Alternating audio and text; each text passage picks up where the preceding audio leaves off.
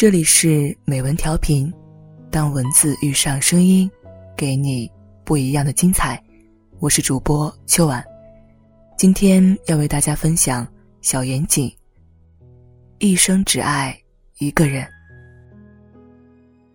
有一封邮件，寄件人说他从初恋到现在都是那一个男人，现在两家人在商量结婚的事，男朋友很坚定，对他也很好。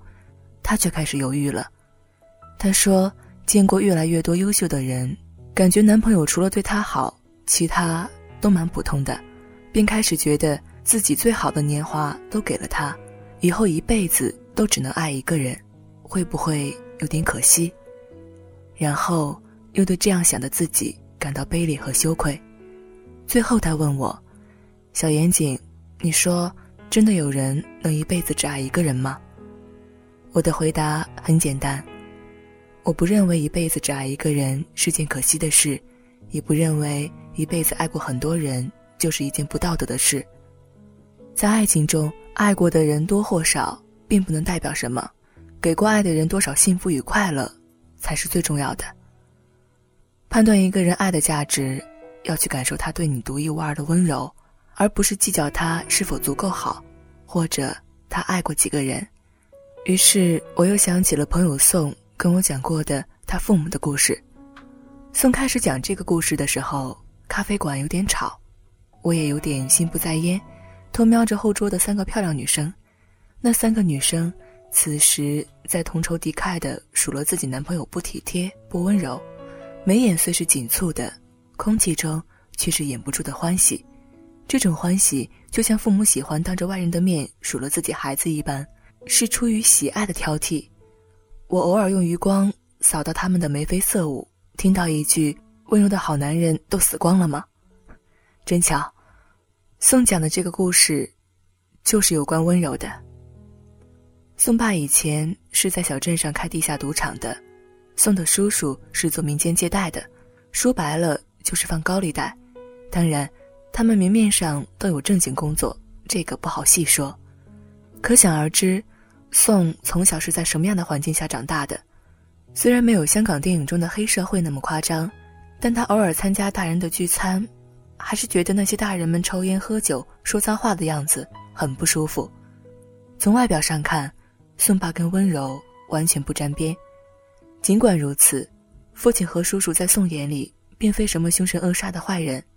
据宋所知，他们并没有做什么出格的事。宋从小就不是个好勇斗狠的人，跟宋妈的性格很像，文静内向，喜欢看书，喜欢小猫小狗、花花草草。因为宋爸的关系，周围家长都不会让自己孩子跟宋接近，宋被孤立着。而在这样的环境下，宋没有变坏，完全是因为宋有个优雅的好老妈。宋妈以前是个越剧演员，宋自豪地说。和同学朋友的妈妈比起来，我妈是最年轻、漂亮、有气质的，怎么也不似小镇上的中年妇女。用现在的话说，像个大龄文艺女青年。宋妈喜静，待人温柔，平时也不喜外出，在家种花养草、看书刺绣、念佛打坐，兴起之时唱唱越剧名段。她养了一只黄狸猫和一条大白狗，都很乖巧，不吵不闹。日子过得平淡而清闲。孙爸年轻的时候穷，又没什么文化，虽然脑子灵，但是出身贫农又没技术，外公很看不起他，觉得配不上宋妈。然而宋妈跟宋说，她从来没想过嫁给他父亲以外的男人，因为只有宋爸看她的眼神，是温柔的可以融化人的。后来宋爸捞偏门发达了。对外公一家三天送小礼，五天送大礼，搞得外公无所适从，让女儿嫁吧，显得自己嫌贫爱富，前倨后恭；不让吧，女儿芳心已许，又说不过去。最后还是宋妈霸气，气冲冲地来到宋爸面前，斥骂道：“买母猪呢？我说了要嫁你吗？”宋爸无所适从，傻笑道：“这不行，落子无悔啊，不带这样悔气的。”宋妈气笑了。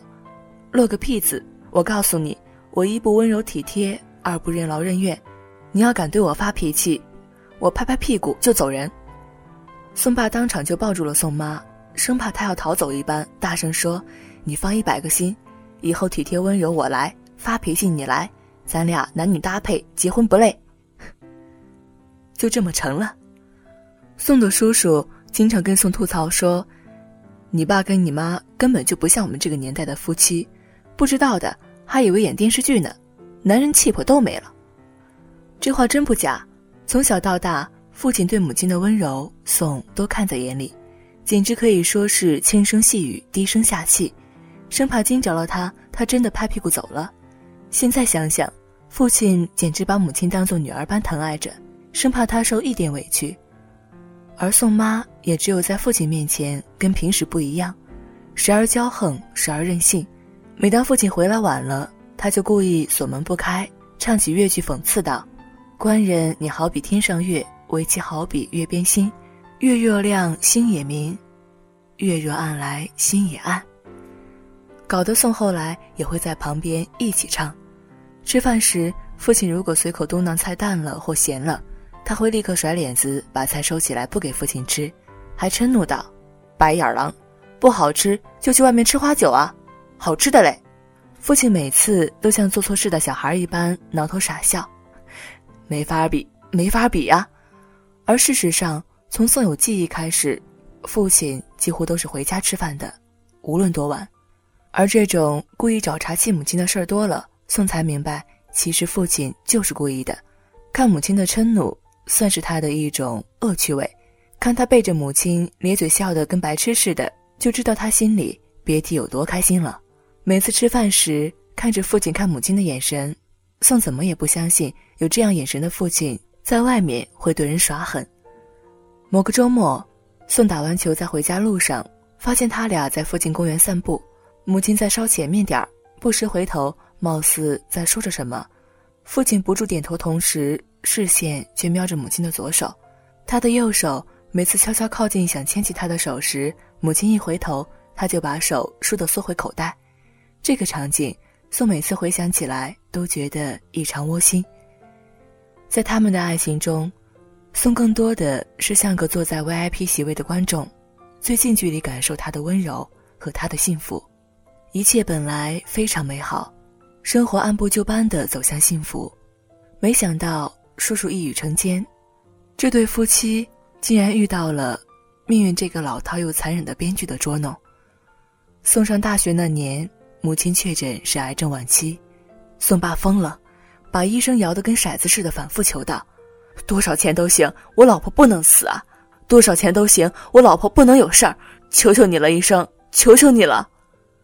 那是宋第一次看到自己父亲求人，也是宋第一次看到他在大庭广众之下哭得像个孩子一样。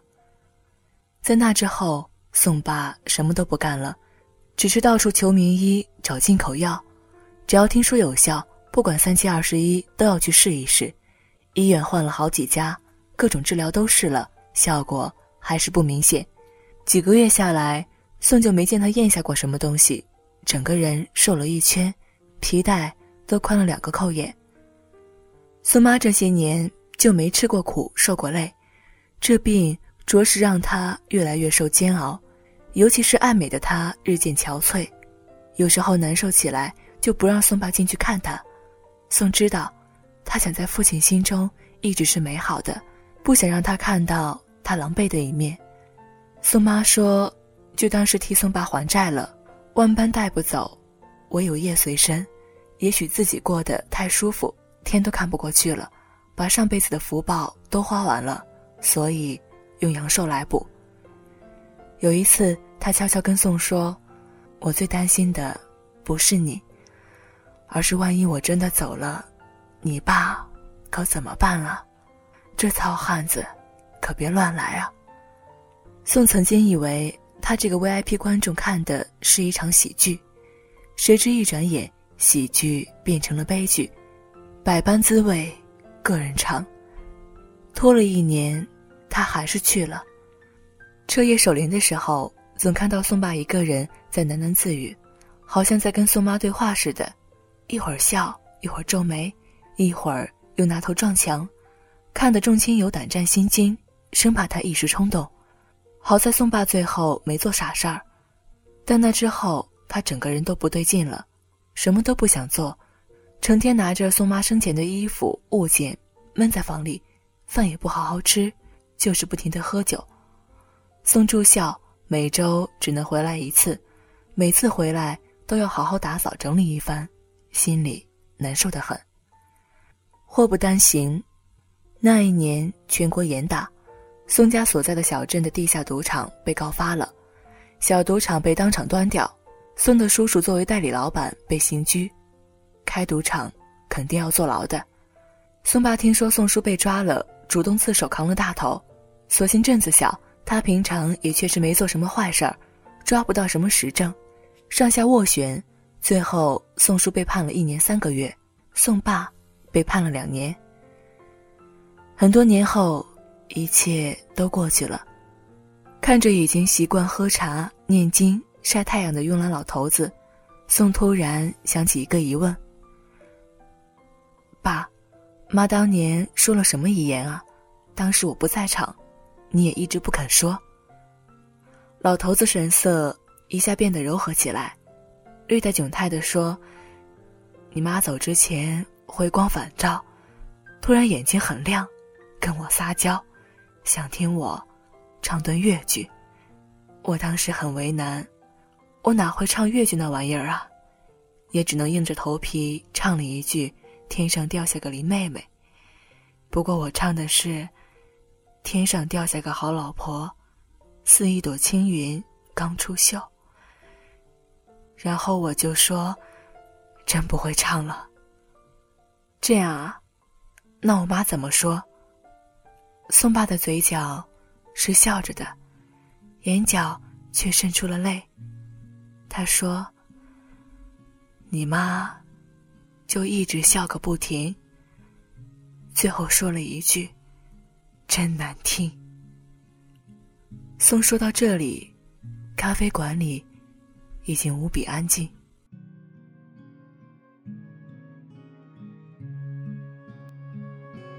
从前的日色变得慢，车马邮件都慢，一生只够爱一个人。